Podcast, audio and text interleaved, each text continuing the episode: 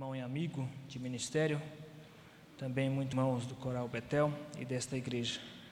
Pastor efetivo da primeira igreja presbiteriana de São Bernardo, diretor do Instituto AGS, também professor lá no JMC, muito amigo nosso, conhecido de algum tempo já. Temos um carinho muito grande por ele e nós cremos que Deus o usará tremendamente através da sua santa palavra. Esteja em espírito de oração nesse sentido, que Deus o use poderosamente. Deus abençoe.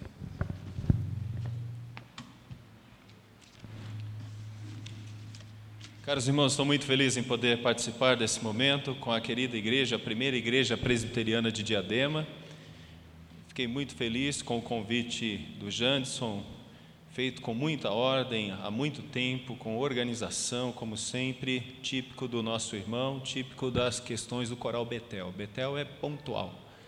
Né? Então, eu quero agradecer a Deus a vida dos irmãos, agradecer a Deus a vida do reverendo Leandro, seu pastorado, conselho desta igreja, os diáconos, os queridos irmãos seminaristas que volta e meia vejo lá no JMC. Agora não tem mais que, que passar pelas questões filosóficas, né? então a gente fica feliz em poder compartilhar de mais um ano de existência desse querido coral. E toda vez que a gente ouve o coral, a gente se sente tão bem, a mensagem produzida, a forma cantada, fala profundamente aos nossos corações. E isso está acontecendo nesta noite também. Eu gosto um pouquinho de filosofia. E o texto que eu vou trazer hoje é um desafio para mim, porque eu estou procurando estudá-lo um pouco mais, pois eu creio que há uma questão muito forte com o pórtico de Salomão e a estoar dos estoicos, ou seja, o pórtico dos estoicos de Zenão de Sítio. Então vá para o texto. É, são alguns sermões pregados pelo pregador e provavelmente nós estamos falando de Salomão e eu queria ficar com o final desse primeiro sermão. É dividido em duas partes esse sermão. Primeiro sermão, eu quero ficar com a última parte, pois nós não temos tempo. Isso não quer dizer que eu não fale um pouquinho da primeira parte do primeiro sermão, mas para que a gente possa entender, está em Eclesiastes 2, versos de 24 até o final do capítulo 2, e depois no capítulo 3 até o verso 15, e assim fecha o primeiro sermão de Salomão nesse livro aqui que encontramos tão bem edificante para nós, Eclesiastes. Diz assim o texto: Eclesiastes capítulo 2, versos de 24 até o capítulo 3, verso de número 15. Nada há melhor para o homem do que comer e fazer que a sua alma goze o bem do seu trabalho. No entanto, vi que isto vem da mão de Deus. Pois separado deste, que pode comer ou quem pode alegrar-se? Porque Deus dá sabedoria, conhecimento e prazer ao homem que lhe agrada mas ao pecador dá trabalho para que ele ajunte e amontoe, a fim de dar aquele que agrada a Deus. Também isto é vaidade e correr atrás do vento. Tudo tem o tempo determinado, tudo tem o seu tempo determinado e há tempo para todo propósito debaixo do céu. Há tempo para nascer, há tempo de morrer, tempo de plantar, tempo de arrancar o que se plantou, tempo de matar, tempo de curar, tempo de derribar e tempo de edificar, tempo de chorar, tempo de rir, tempo de prantear, tempo de saltar de alegria, tempo de espalhar pedras, tempo de ajuntar pedras, tempo de abraçar e tempo de avastar-se de abraçar, tempo de buscar, e tempo de guardar e tempo de deitar fora, tempo de rasgar e tempo de coser, tempo de estar calado e tempo de falar, tempo de amar e tempo de aborrecer, tempo de guerra e tempo de paz. Que proveito tem o trabalhador naquilo com que se afadiga? Vi o trabalho que Deus impõe aos filhos dos homens para com ele os afligir. Tudo fez Deus formoso e no seu devido tempo.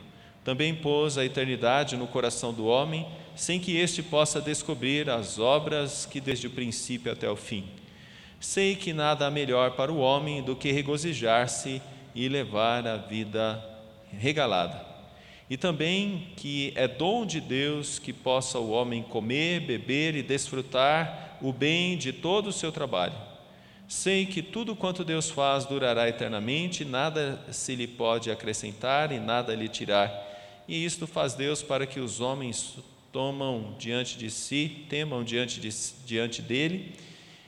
O que é já foi de ser, também já foi, Deus fará renovar-se o que se passou. Obrigado, Senhor, pela tua palavra, obrigado porque ela já foi cantada nesta noite, ela já foi lida e agora nós temos um espaço no culto para aprender mais dela. Por isso, ó Deus, ilumina e capacita cada um de nós com teu Santo Espírito e dá-nos, ó Deus, que saiamos fortalecidos por ela, pela mediação do teu Santo Espírito. Nós rogamos isto em nome do teu Filho Jesus. Amém. Diógenes de Sinope, 412 323 a.C. Diógenes, Diógenes, discípulo de Antíteses, ele foi um homem que seguiu ferrenhamente o seu mestre. Antítenes foi um discípulo de Sócrates e um revoltado pelo que aconteceu com Sócrates, o seu mestre. O seu mestre foi morto, condenado a tomar cicuta ele ensinava sem cobrar e procurava ensinar questões verdadeiras, questões mais próximas da realidade, enquanto os sofistas, os seus inimigos, procuravam ensinar mediante o ganho, o valor, buscando dinheiro. Dizem que Antítenes conseguiu fazer muita coisa contra aqueles que mataram Sócrates. E Diógenes foi um discípulo de Antítenes e ele viveu e baseou muito no seu mestre. Por que estou falando de Diógenes? Porque Diógenes, depois de um certo tempo, preferiu viver uma vida que é chamada a vida do cão. Daí a escola que o representa chamada cínica. E não quer dizer meramente um cínico, mas vem do grego kínios, que quer dizer cão. Ele preferiu viver como um cão. Diógenes passou quase boa parte da sua vida em um barril.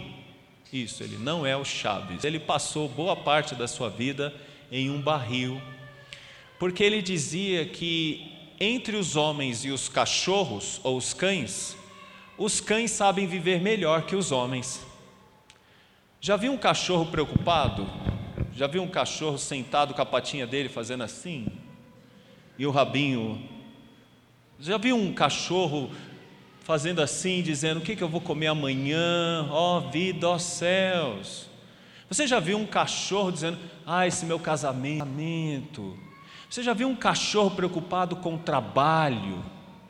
Então ele dizia que os cachorros ensinavam muito mais do que os homens. Aliás, ele andava durante o dia com uma lanterna porque ele dizia que procurava um homem de verdade. Era um jogo no meio da luz, precisava de uma outra luz para descobrir um homem que fosse de fato homem. Diógenes era um ser interessantíssimo. Ele é conhecido muito mais pelas suas anedotas, do por sua filosofia em si. Uh, certa vez, Alexandre o Grande, instruído por Aristóteles, estava passando ali por perto, em Atenas, e ouviu falar de Diógenes, e ele ficou curioso e queria conhecê-lo. E ele vai até Diógenes, e ele chega na frente de Diógenes, Diógenes está deitado no seu barril, detalhe, pelado, pegando sol. Ali foi a primeira vez que acho que a gente ouviu falar de bronzeamento. Então ele estava ali pegando sol, e o Alexandre chega com toda a sua força em empáfia e diz: Diógenes, eu sou o Alexandre Pede-me o que queres, que eu te darei. Diz que ele fechou um olho, olhou assim e falou assim: Sai da frente do meu sol. Ele dizia que ele tinha tudo, não precisava que um tal de Alexandre venha dar mais alguma coisa para ele, porque ele já tinha tudo. Ele tinha o suficiente. Se ele tivesse um pedaço de pão, ele fazia daquele paquete. Se ele tivesse um pouquinho de vinho, fazia daquele vinho um momento de grande congraçamento.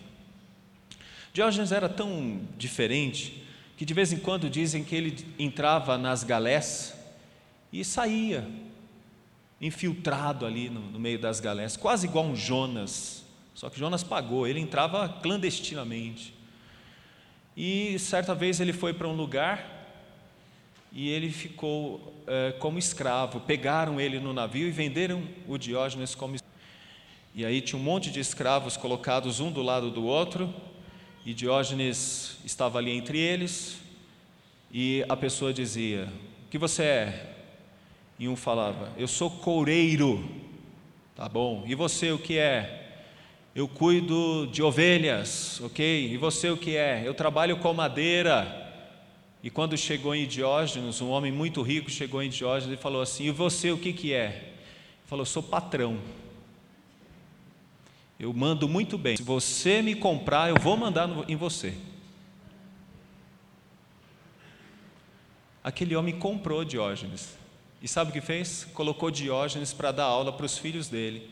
E dizem que os filhos deles foram grandes homens pelas instruções de Diógenes. Por que, que eu estou falando de Diógenes?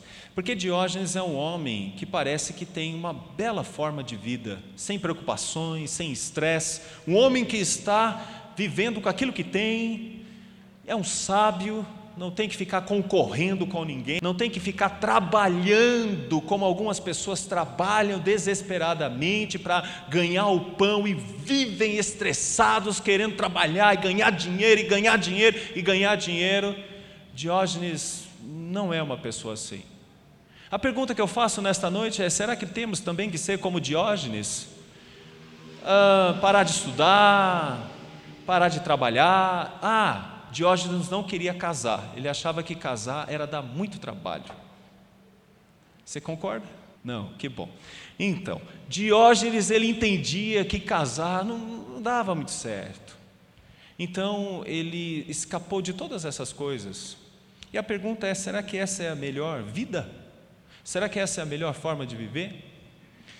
Esse texto de Eclesiastes fala de alguém que pensou em tantas coisas e que teve tantas coisas, mas que chegou num determinado momento da vida dele que resolveu fazer uma pergunta. Verso de número 3 do capítulo 1. Que proveito tem o homem todo o seu trabalho com que se afadiga debaixo do sol? Que proveito tem? Que proveito tem trabalhar desesperadamente, estudar desesperadamente, procurar ter um bom casamento? Que proveito tem de todas estas coisas, sendo que o final de todos nós é a morte? Que proveito tem? Qual é a razão de todas estas coisas? Este, meus irmãos, é o ponto central que poderíamos assim chamar do pregador. E aqui eu preciso passar algumas coisas para vocês. Talvez vocês tenham isso até pelo próprio Leandro, mas eu preciso dizer. É, Eclesiastes, por que esse nome? Porque, meus irmãos, ele se auto-intitula pregador. E o pregador fala por uma eclesia, ou seja, uma assembleia. Então, eclesiastes significam aqueles que se reúnem, se reúnem para ouvir o pregador. Olha o que diz o verso de número 2: Vaidade de vaidade, diz o pregador, vaidade de vaidade, tudo é vaidade. E é o pregador.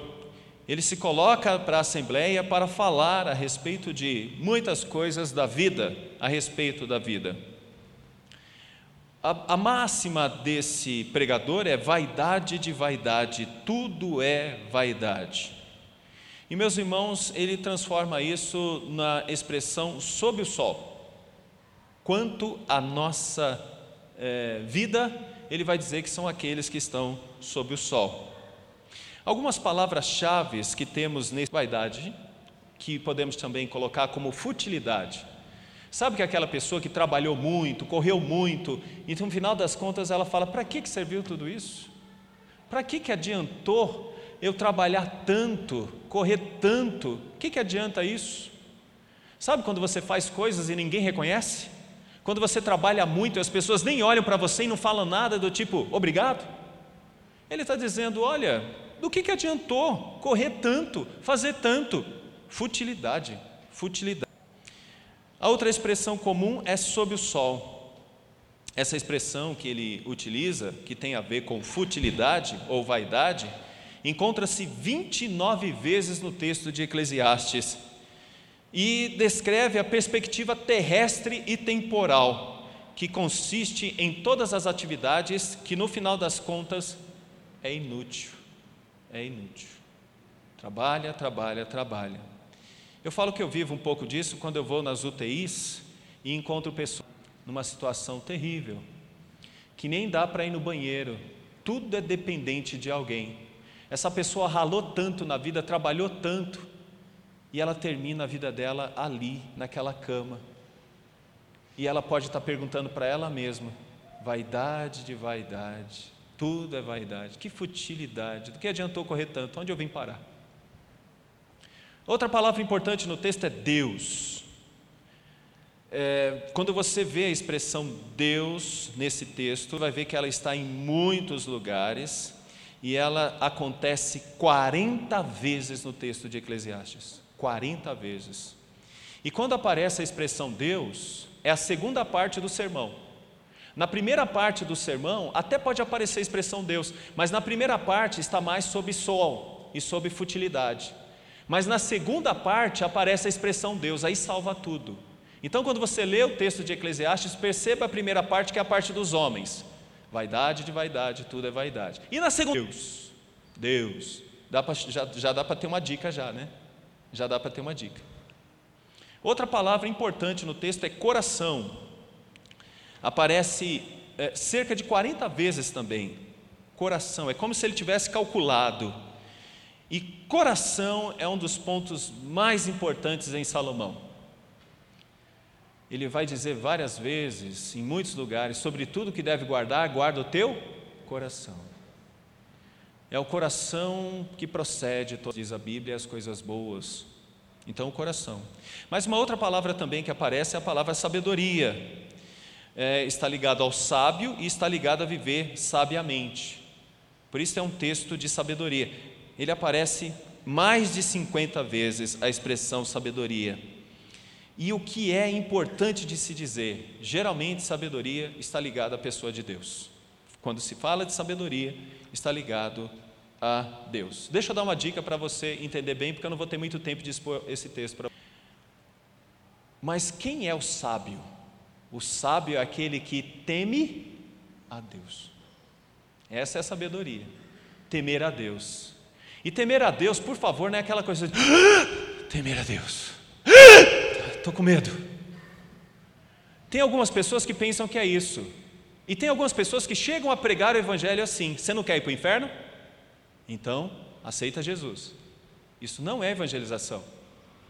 Temer a Deus não é medo. Deus é amá-lo, é se relacionar com Ele. Temer a Deus é andar com Ele. Temer a Deus é ter no coração Deus. E quando você teme a Deus, não há medo. João diz isso. Antes, no perfeito amor, não existe medo. É relacionamento de carinho, é relacionamento de respeito. E essa é a sabedoria que Salomão precisava ter, e essa é a sabedoria que Salomão ensina como pregador. Você quer ser sábio? Tema a Deus. A Deus. Meus irmãos, o livro, ele é forrado de expressões como sabedoria. Mas, como nós falamos, isso se dá por meio de sermões. E temos quatro sermões nesse texto. O primeiro sermão começa no capítulo 1, versos de 12 até o capítulo 3, verso de número 15. Mas como que é a introdução geral do livro? Na introdução geral do livro, eu vou ler só um versículo, são os versos de 4 a 11, mas eu queria ler só um versículo, o 8. Você pode ler comigo? Você lê comigo? Capítulo 8. Vamos lá para a gente entender melhor o texto. 8. Todas as coisas são canseiras, tais que ninguém as pode exprimir. Os olhos não se fartam de ver, nem se enchem os ouvidos de ouvir. Não dá uma depressão? Ah, então você precisa ler de novo, é para dar depressão. Olha só. Todas as coisas são canseiras. Não é isso? Geralmente não é assim que você está?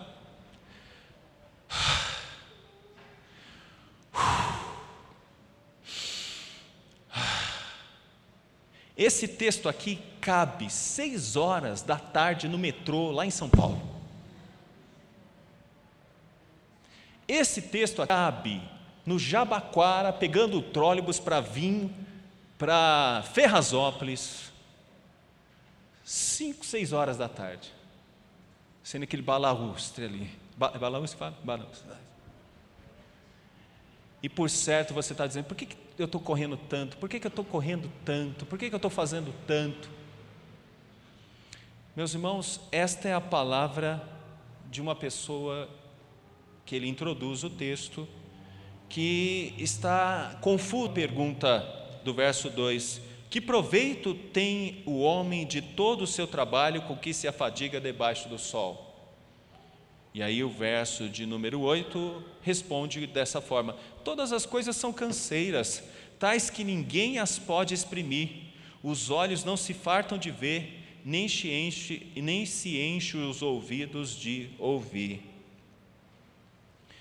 É, esse é o, o, grande problema de todos nós. Nós temos dificuldades, nós estamos cansados.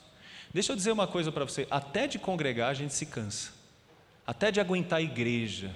Igreja é um ambiente muito bonito, bom, né? Nada. Igreja tem gente chata também. Igreja tem problemas. Em todo lugar você sente canseira. Por isso que algumas pessoas saem de uma igreja e vai para outra tentando encontrar um lugar que possa descansar um pouco mais. Eu vou dizer que vai ser muito difícil, porque geralmente é assim que é. É difícil. Mas comemorando o aniversário do coral, Gente, vocês são heróis, porque para manter um coral tem que ter muita força de vontade, tem que ter muito ânimo. É muito difícil. Vocês têm que lidar com um monte de coisas. Mas a nossa parte desse sermão não é a primeira parte, porque a primeira parte é a parte da canseira.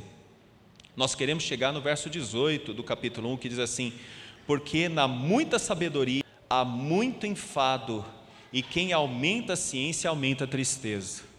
Então, quando nós olhamos para essa primeira perspectiva do sermão, nós vamos encontrar depressão, angústia, sofrimento, dor, desânimo, cansaço. Então, como nós entendemos o sermão do pregador? O sermão do pregador é entendido dessa forma: primeiro, sob o sol. Sob o sol é canseira, é enfado, é desânimo, é tristeza. Não há uma satisfação, não há uma alegria, não há prazer. Olha só o 2.1: Disse comigo, vamos, eu te provarei com alegria, goza, pois a felicidade, mas tem isso, mas também isso é vaidade. Então, o, o, a grande dificuldade, meus irmãos, é com relação a viver debaixo do sol. Viver debaixo do sol sempre diz dificuldades. E isso vai do capítulo 1, verso 12, até o capítulo 2, verso 23. Até o 2, 23. Se nós terminássemos aqui a primeira parte do sermão de Eclesiastes, no 23, diríamos o seguinte: Porque todos os seus dias são dores, o seu trabalho desgosto, até a noite não descansa o seu coração, também isto é vaidade. Olha o que o autor está passando. Se a gente ficasse somente com esses versículos, nós sairíamos daqui tristes e muito desanimados. Mas tem a segunda parte do sermão, e a segunda parte do sermão começa do capítulo 2, verso 24 e vai até o 3, verso de número 15, e assim ele termina o primeiro sermão. E é sobre ele que eu gostaria de falar nesta noite. Lembre-se de Diógenes. Precisamos entender, será que é Diógenes que está entendendo a melhor vida? Porque se nós olharmos para Diógenes, talvez ele se encaixe até nessa primeira de alguém que, sabe o que ele vai fazer? Olha o que ele vai fazer. Ó, você vai entrar no coral? Vou. Então deixa eu dizer uma coisa para você. O regente vai ser bem franco. Vai ter trabalho. Sabe o que é ensaiar? Você vai ter que ensaiar. Sabe o que é isso? Ensaiar? Você vai ter que ensaiar. Não é só, amiguinha, oi, aqui, vem cá, oi. Você vai ter que ensaiar. Vai ter que entender, vai ter que lutar. Se fosse um cara como o Diógenes, ah, eu prefiro não fazer isso. Deixa eu ficar para lá, eu não vou me estressar com isso. Né? Em vez de estar ensaiando, eu estou em casa de perna para o ar, assistindo, olha que tristeza, né? aqueles programas da tarde do domingo. Eu não sei que horário aqui o coral ensaia, mas uma coisa eu vou dizer: é sempre muito complicado vir para ensaio. É muito complicado. Se nós parássemos até o versículo 23, é de alguém que vai dizer assim: olha, do que, que adianta a gente correr tanto, lutar tanto, trabalhar tanto? Ah, canseira, inútil. Isso aí de uma hora para outra vai terminar. Então vamos para outra parte do sermão, que é a que me interessa, que é a parte que fala sobre a questão positiva. E onde que se encontra essa questão positiva? No verso de número 4, 24. Nada há melhor para comer, beber e fazer que a sua alma goze o bem do seu trabalho.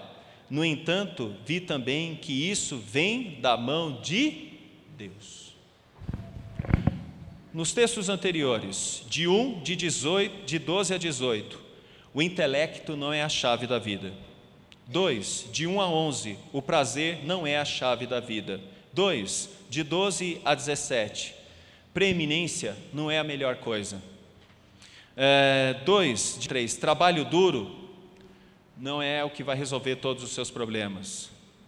Mas quando nós entramos no capítulo 2, verso 24, e vamos até o capítulo 3, verso 15, encontramos três lições que nos ajudam muito a encarar a vida de uma maneira muito diferente, até mesmo da de Diógenes.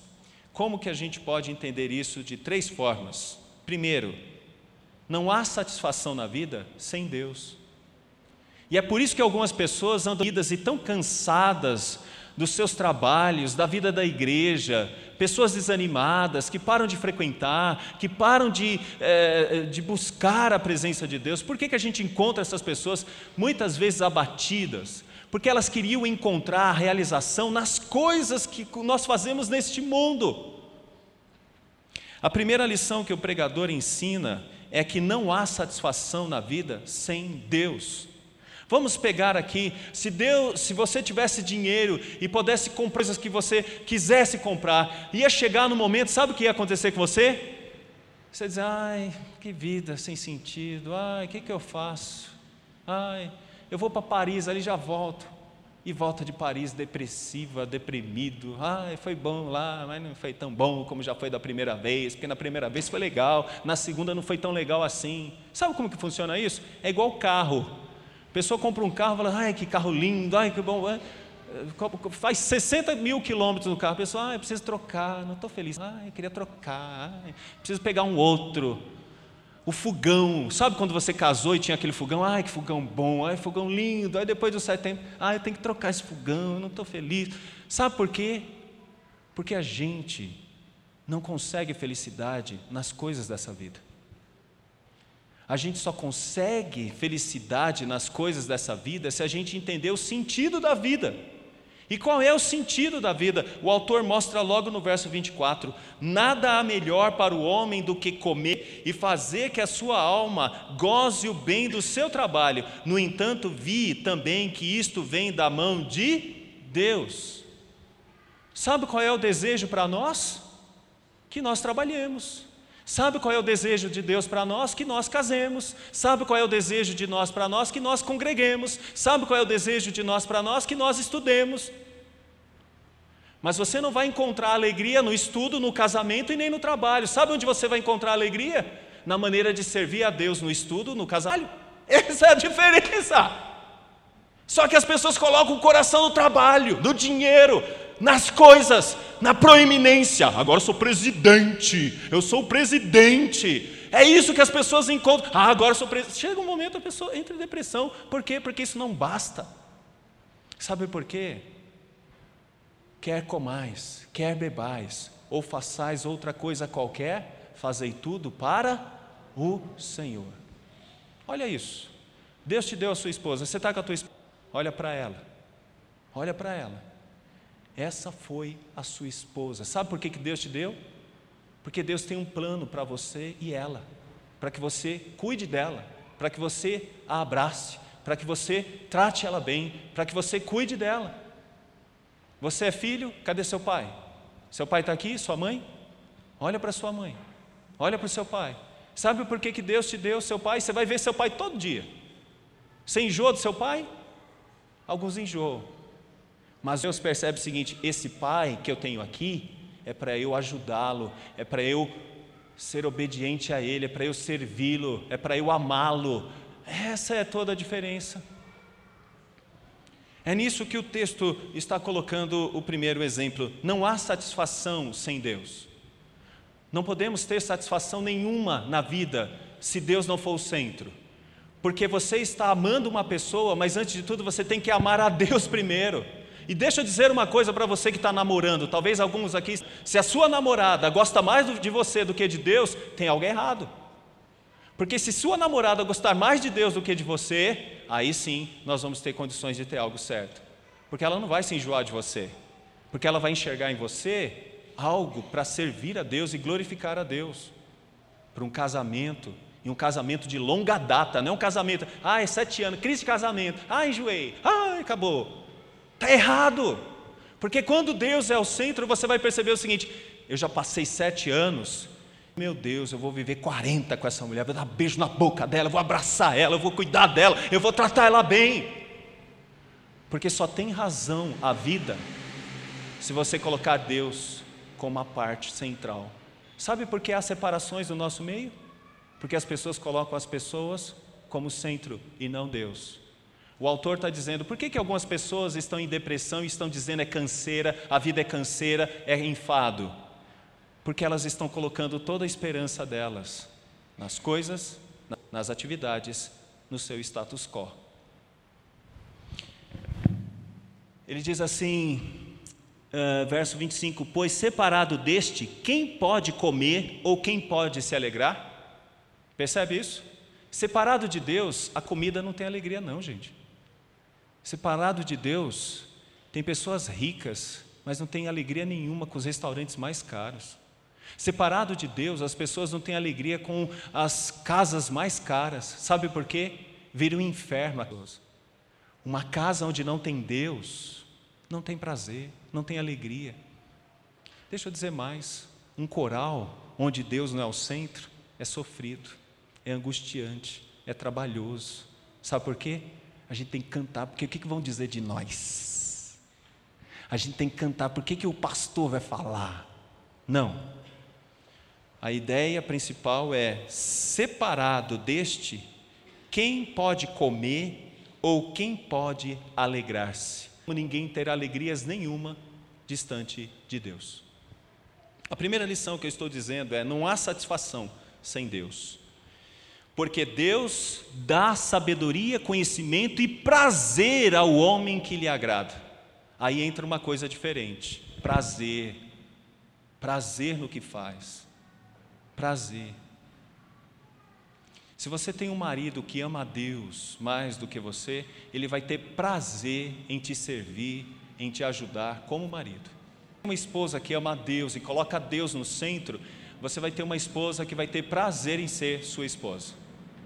Um filho que vai ter prazer em ser filho. Um funcionário que vai ter prazer em trabalhar. Ele vai olhar para o trabalho e vai dizer: ai meu Deus, de novo trabalho, oh, salário. Não. Ele vai conseguir olhar para Deus e vai dizer: é com isso que Deus está fazendo com que eu viva. Então Deus me deu isso. Então eu louvo a Deus por essas coisas. Então, não há satisfação. Segundo ponto, tudo faz parte de um plano. Tudo faz parte de um plano. É, deixa eu dizer por que isso.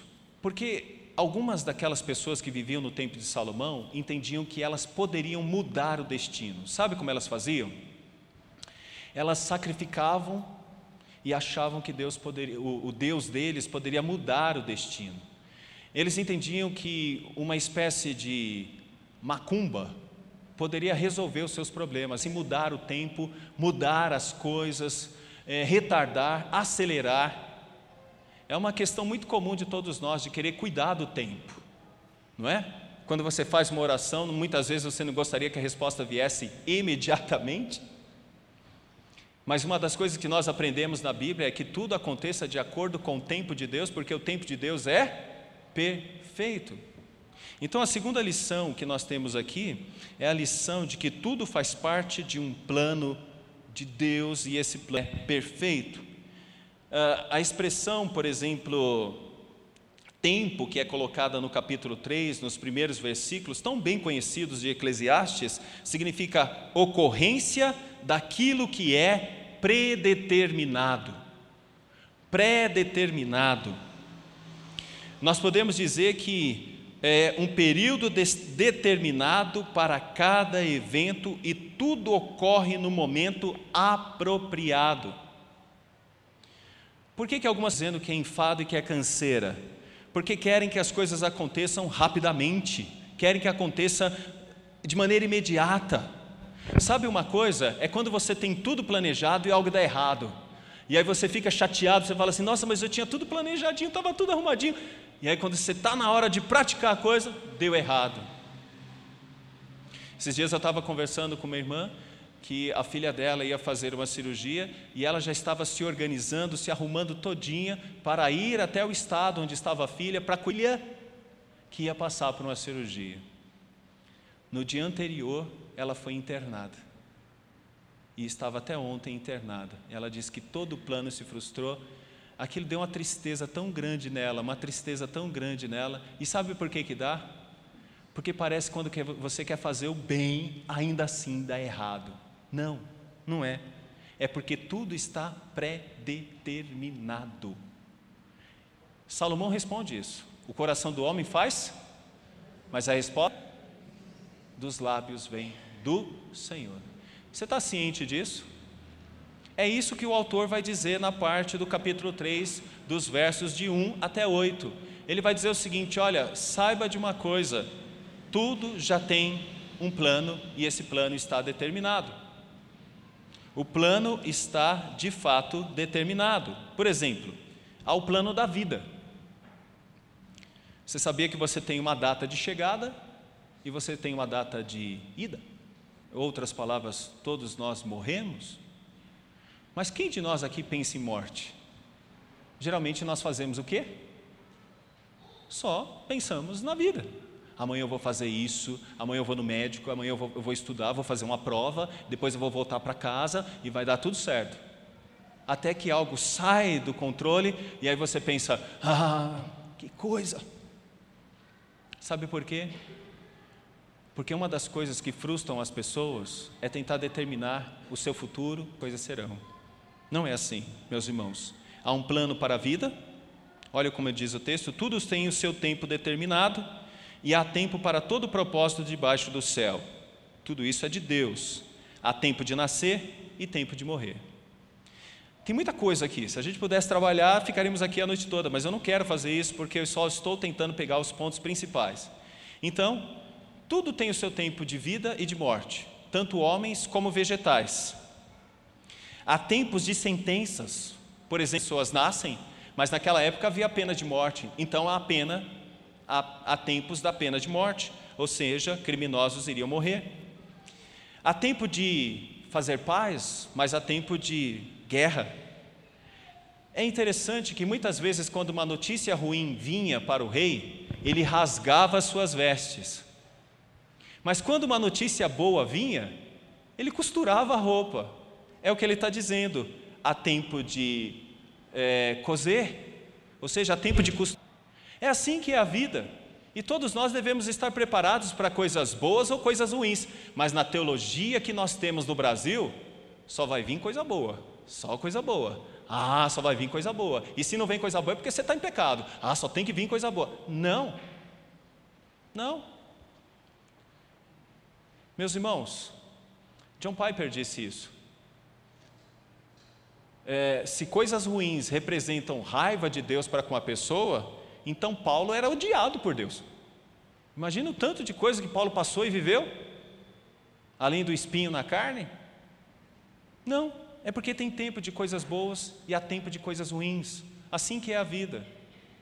E quando elas vêm, você deve estar entendendo uma coisa, que é isso que o autor quer que a gente é, compreenda aqui neste texto. quando estas coisas vêm, seja humilde e entenda: a vontade de Deus é boa, perfeita e agradável. Boa, perfeita. Igrejas têm momentos que está lá em cima, mas igrejas passam por lutas, e esta igreja aqui já passou por lutas. Tem momentos que está tudo dando certo, mas tem momentos que as coisas podem ser difíceis. Então, quando as coisas ficarem difíceis, sejam crentes. Mas quando as coisas ficarem fáceis, continuem sendo crentes. Continuem sendo fiéis. Não abaixe a guarda. Porque aquele que pensa que está em pé, cuide para que não caia. Há tempo de alegria, de luto e de velório.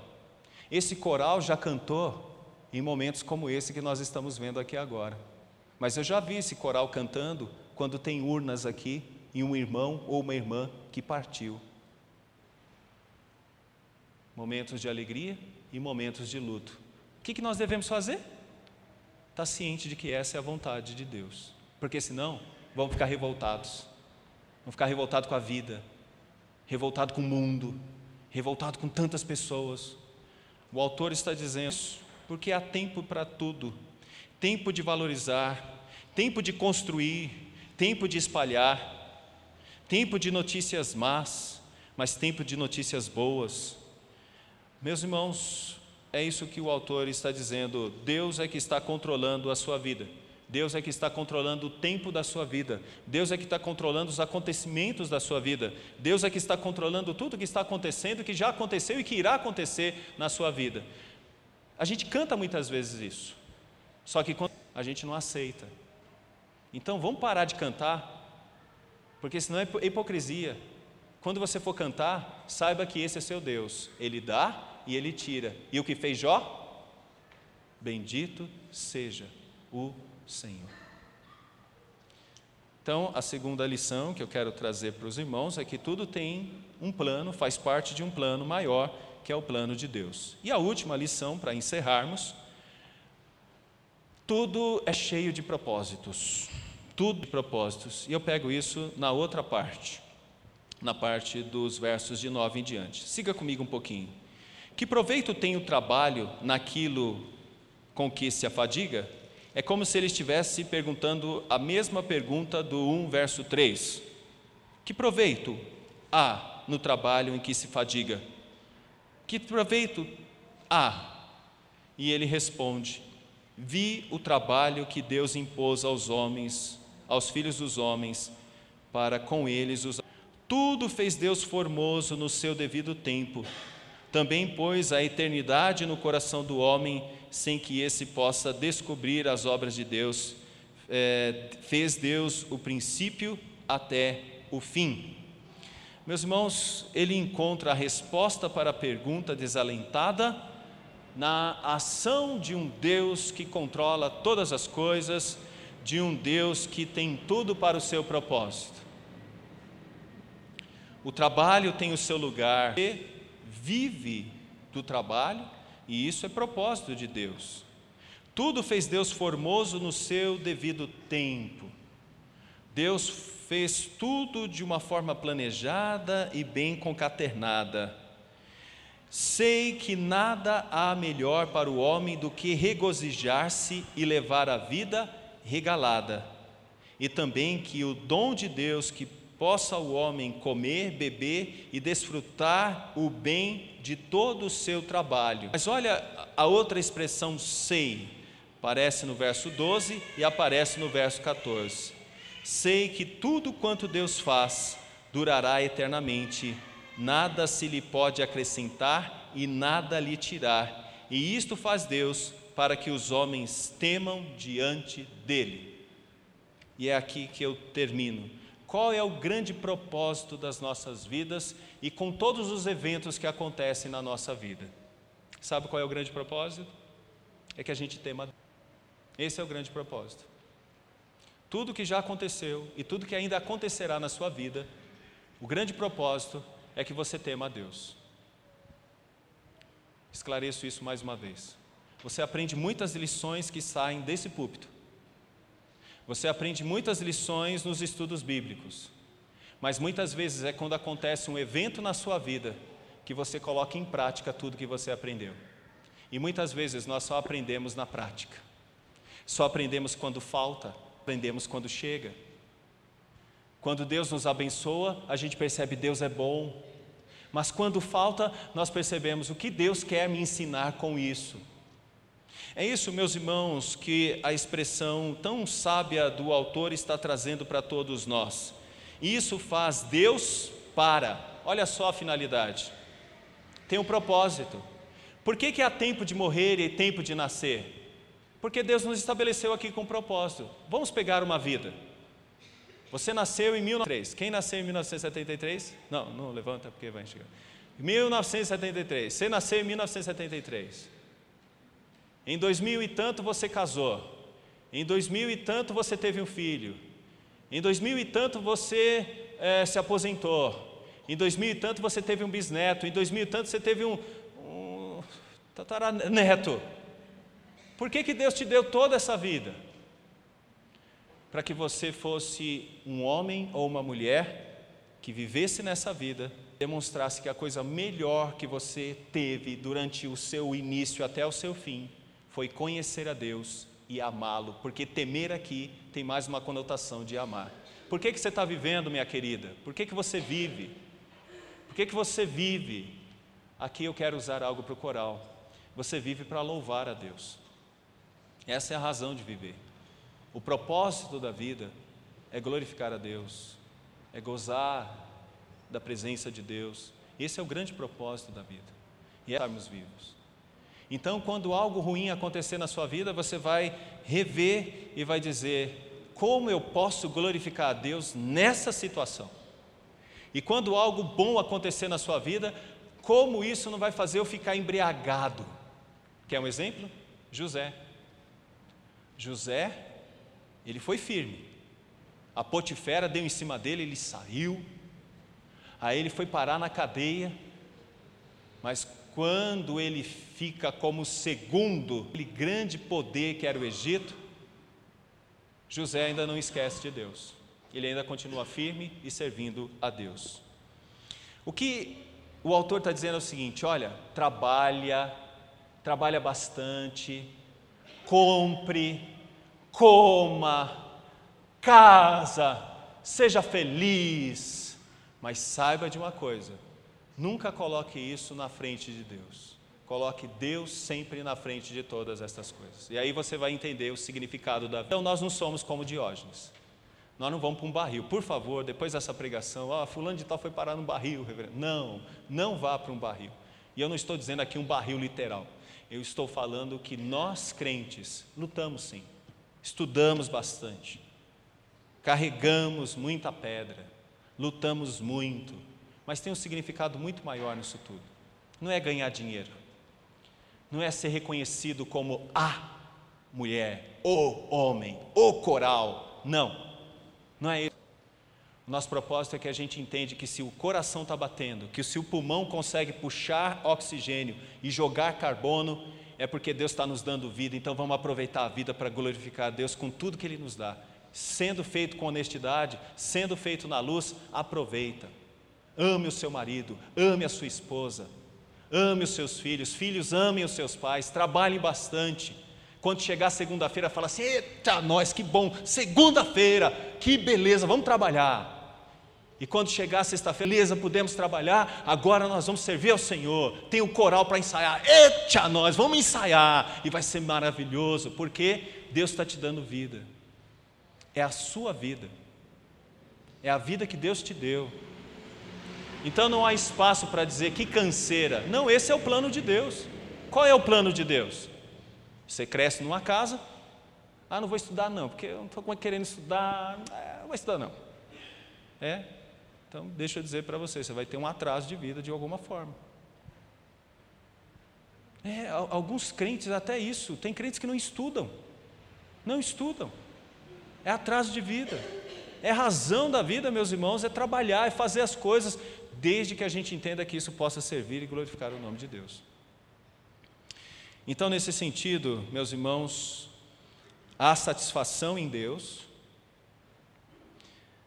há um plano que Deus nos revela, que é o plano da nossa vida. Não sei quanto tempo Deus vai nos dar aqui, cada um de nós. alguns, alguns dá pouco. Tem algumas pessoas aí com 90 anos que já estão tá pensando em casar pela terceira vez. É a vida. É a vida.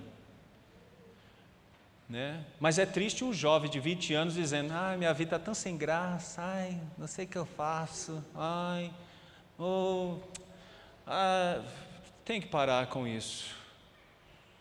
O que o autor de Eclesiastes está dizendo é que ele ganhou tanta coisa, ele fez tanta coisa, ele chegou em tantos lugares, eu que sem Deus isso era vaidade de vaidade, tudo era vaidade. Mas quando ele encontrou Deus, aí ele percebeu que tinha razão a vida, tinha sentido viver. Então tem sentido viver. Ah, mas reverendo, a gente está falando do Brasil, não tem problema. Esse é o lugar que Deus te colocou. Floresça aonde você está plantado. Ah, reverendo, se você conhece meu patrão, não tem problema, é lá que você tem que florescer, é lá que você tem que ser crente. Você não conhece meu vizinho, reverendo, é para ele que você tem que dar testemunho. Reverendo, a minha mulher está tão chata, está tão chata. É? Então, ninguém mandou, agora vai ter que aguentar. E vai ser firme com ela. E vai cuidar dela. É assim que é a vida. Desculpa, é isso que o pregador está dizendo para nós. Não tem óculos cor-de-rosa. Essa é a vida. Termino com algumas aplicações. Já vou, já vou lá. O senhor está bem aí? Tá, vamos lá. É muito importante essa questão do tempo. Porque quem controla o tempo é o Senhor Jesus. Jesus é Jesus. É Jesus que controla todo o tempo. Então, tem que entender que há tempo para tudo e o tempo de Deus é melhor do que o nosso. A gente precisa entender que hoje temos um novo tempo. Marcos 1, verso 15, fala que é o tempo do reino, é o tempo da pregação do reino, é o tempo de Jesus Cristo, é o tempo da salvação. No tempo de Salomão isso estava claro, mas não tão claro como está para nós. O tempo melhor. Hoje é o tempo onde a gente fala de Jesus, onde fala da vida eterna. É o tempo que coloca as nossas, as, as nossas mentes, os nossos corações lá na frente. Que bom isso. Meus irmãos, mas haverá um tempo em que todo joelho se dobrará e que talvez nós veremos o maior de todos os corais de todos os tempos. Haverá um tempo melhor. Mas eu preciso falar com você que está no presente. Cuidado com faz do seu presente. Aproveite cada dia, cada momento da sua vida para servir a Deus. E você não faz isso só na igreja. Você faz isso no seu trabalho, nos seus relacionamentos, no seu dia a dia. Pegar um ônibus é servir a Deus. Ir para o emprego é servir a Deus. Fazer uma compra é servir a Deus. Aproveite tudo que você tem hoje e sirva ao Senhor. Louve a Deus pela vida. Não deixe de agradecer a Deus a sua vida. Mas termino com o coral Betel. Quanto ensaio, quanto trabalho, Quanto desgaste, quantas lutas. Mas eu tenho certeza que todos os rostos que cantam feliz, os cânticos que a gente ouviu aqui, que ainda a gente ouvirá, por certo, esses rostos felizes e alegres, sorriso do coral Betel, entende a vida. E entende que uma das grandes razões da vida é louvar a Deus. Repete Ensaia, canta, canta, ensaia, ensaia, canta, canta, ensaia. É desgastante isso? Não. Se entender que tudo isso tem um objetivo muito maior: louvar, bendizer e engrandecer aquele que é a razão da nossa vida. Que Deus continue a fortalecer a vida de vocês e dar ânimo de vocês. Que vocês não venham com o coral com cara feia, não. Que vocês venham com alegria e com satisfação, independente dos problemas e que muitos outros anos a gente possa ver o coral cantando e com tantas outras vozes os louvores do Senhor, o seu poder e as maravilhas que fez. Que Deus nos abençoe e nos faça sair daqui hoje com muito mais alegria de viver. A vida é bela e devemos dar graças a Deus por ela. Que Deus nos abençoe.